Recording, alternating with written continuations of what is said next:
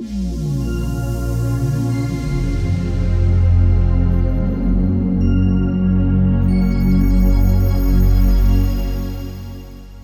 nombre es Martín Ángel, oncólogo clínico del Instituto Alexander Fleming, y hoy estoy en compañía con el doctor Federico Losco, también miembro staff del Departamento de Tumores Genitourinarios del Instituto Alexander Fleming. Y hoy vamos a hablar de las grandes novedades que tuvo el Congreso Europeo en tumores genitourinarios.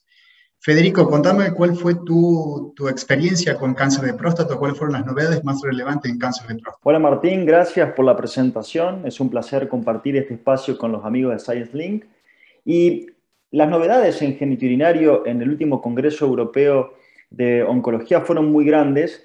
Tal es eh, tener en cuenta de que de las sesiones presidenciales, las cinco sesiones presidenciales, dos fueron al respecto de tumores genitourinarios y particularmente en cáncer de próstata. Recordemos que el estándar of care de los tratamientos, del tratamiento para los pacientes con enfermedad metastásica castración sensible ha cambiado notablemente durante, los últimos años, sobre todo de la mano de estudios que demostraron que la intensificación de supresión androgénica más quimioterapia o más antiandrógenos de nueva generación ha mejorado eh, notablemente la supervivencia de los pacientes.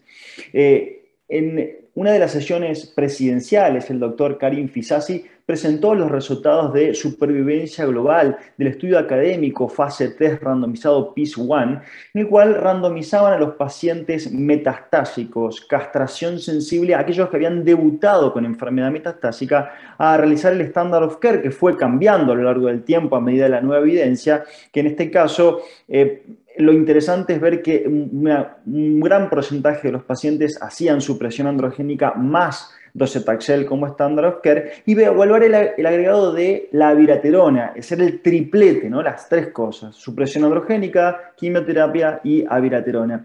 Y el triplete en este grupo particular de pacientes, recordemos pacientes de alto riesgo, demostró un beneficio significativo en supervivencia global con un 25% de mejoría en supervivencia global con el agregado del triplete. ¿no? Recordemos pacientes de alto riesgo, pacientes que debutan con enfermedad metastásica y la mayoría de los pacientes incluidos con alto volumen de enfermedad. Esto un poco trae la novedad de este, este triplete que en el estudio Taita, en el estudio Ensamet, no había demostrado beneficio, pero hoy por hoy claramente es una alternativa para estos pacientes de riesgo. Otra vez, la intensificación y en este caso los pacientes con enfermedad localizada de alto riesgo, nuevamente eh, el estudio Stampede con una de las ramas, en este caso pacientes, como decía, localizados de alto riesgo, aquellos pacientes que tenían T3 o T4, un PSA mayor a 40, un Gleason de 8 eh, o 10, ¿no? de mayor a 8, eh, localizados sin enfermedad metastásica, esta rama del estudio Stampede se pregunta si eh, intensificar el tratamiento con supresión androgénica más un antiandrógeno de nueva generación como aviraterona e inclusive la pregunta también es si intensificando aún más con aviraterona más ensalutamida es mejor y la intensificación, el tratamiento con supresión androgénica más aviraterona por dos años demostró un beneficio absoluto del 9% en supervivencia global eh, en estos pacientes. Es decir, que, eh, bueno, eh, intensificar aún más, ¿no? En estos pacientes de alto riesgo, supresión androgénica, aviraterona y la radioterapia ha demostrado ser beneficioso. El agregado de aviratrona más ensalutamida, más toxicidad, pero no más beneficio, así que eh, no es la, alternativa. Hoy por hoy, eh, esto figura en las guías ya desde hace tiempo, de acuerdo, ya teníamos algunos resultados previos del estudio Stampede. Por ejemplo, en, en NCCN se, recomienda como una alternativa utilizar radioterapia más supresión androgénica más eh, aviraterona durante dos años en estos pacientes de alto riesgo. Bueno, estos resultados reafirman esta recomendación para este subgrupo de pacientes de alto riesgo.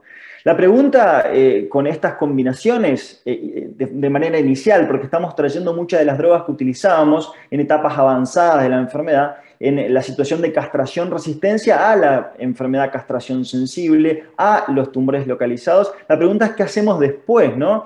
¿Qué alternativas, qué secuencia de tratamientos tenemos cuando los pacientes progresan? La medicina de precisión es una realidad hoy por hoy. Eh, el panorama mutacional y el testear a los pacientes para recombinación homóloga, para tratarlos con inhibidores de PARP, es una opción y nuevas combinaciones son necesarias para este grupo de pacientes. Esto eh, es lo que intenta eh, demostrar el estudio COSMIC 021, presentado por el doctor Arbojal, un líder de opinión eh, en, esta, en, esta, temática.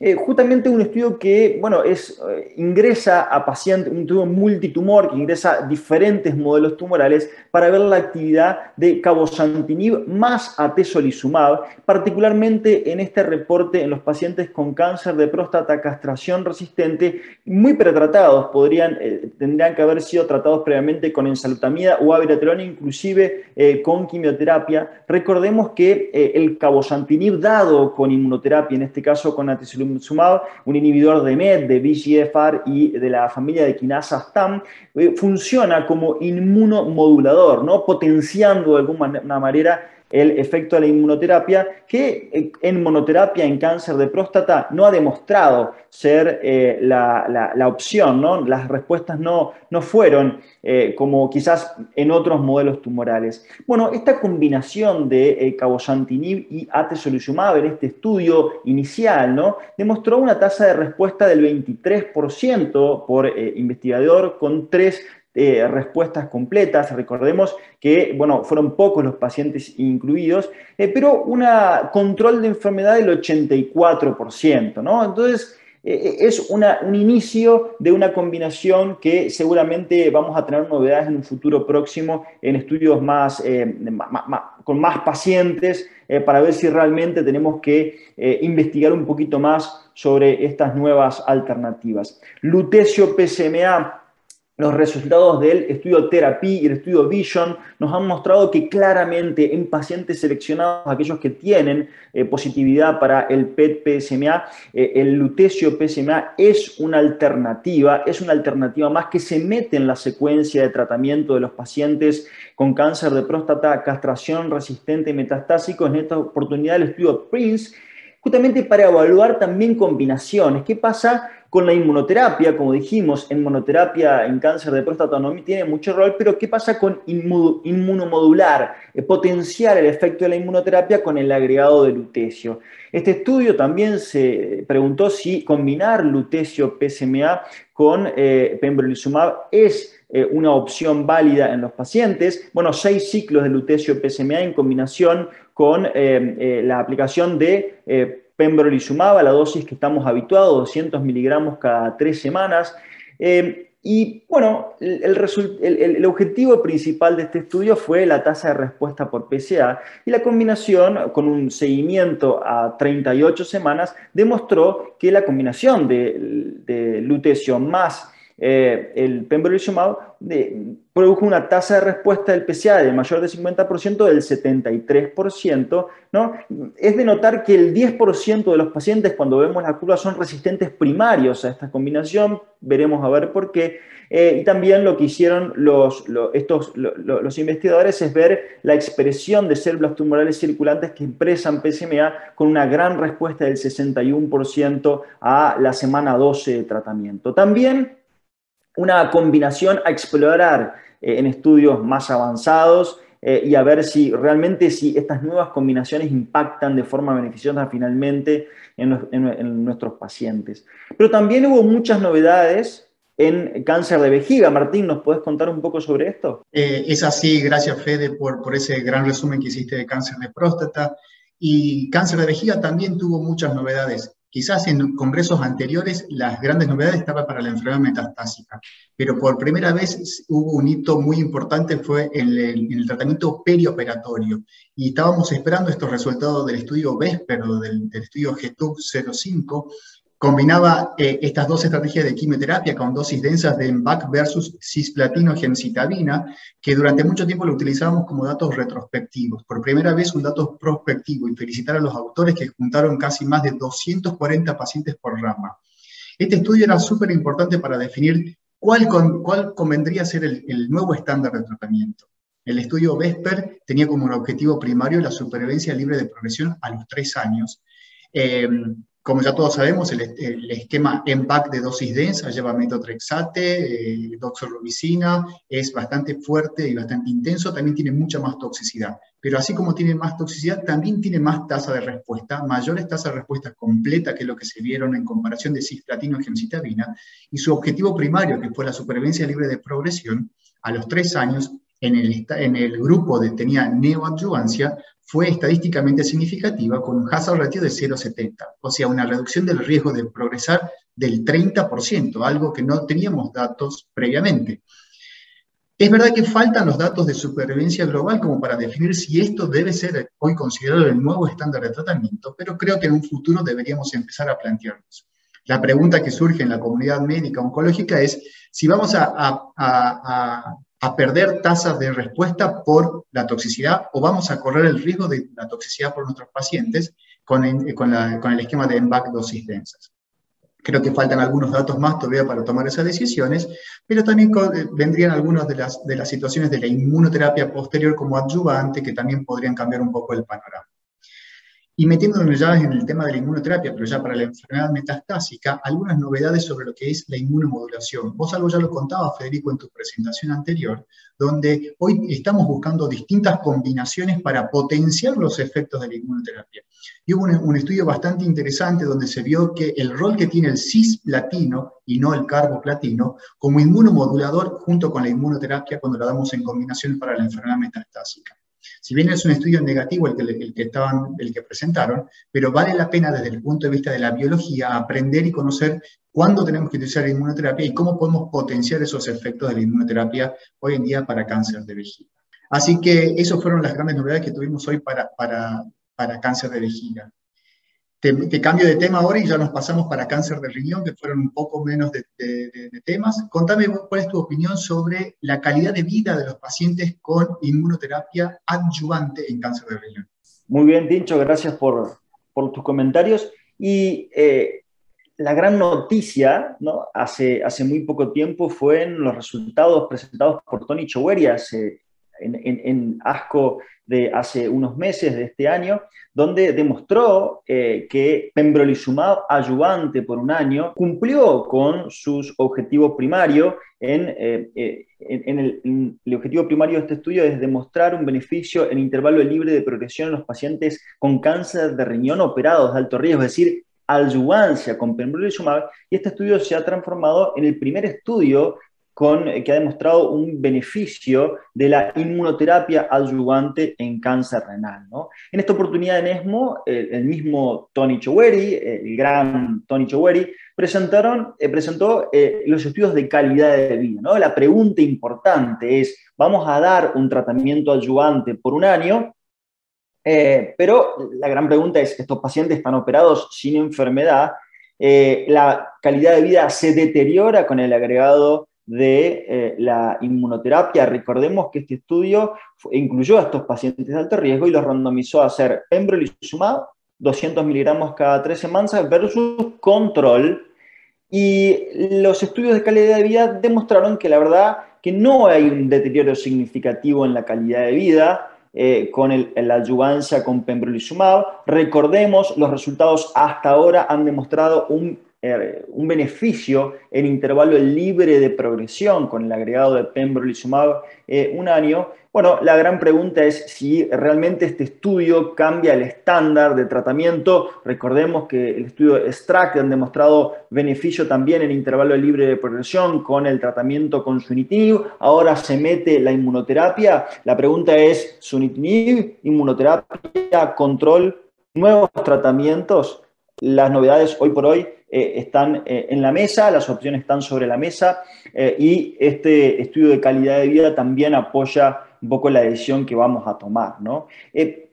¿algo, alguna, ¿Algo te ha llamado también la atención de, cáncer renal? ¿Alguna otra novedad, Martín? Sí, otra de las grandes novedades o que me pareció muy interesante fue esto de cambiar la, la forma de dosificar el nivolumab y el ipilimumab en el paciente con cáncer de, de riñón. Hubo un estudio que fue un estudio fase 2 que también fue el, llamado del estudio PRIMS, que randomizaba a los pacientes al esquema estándar de nivolumab IPI por cuatro dosis, después seguido con nivolumab, versus la rama experimental que era hacer nivolumab eh, eh, cada 14 días o cada 4 semanas, según como eligiera el investigador, pero el ipilimumab cada 12 semanas, o sea, retrasar o, prolongar el intervalo del ipilimumab, también por cuatro dosis totales.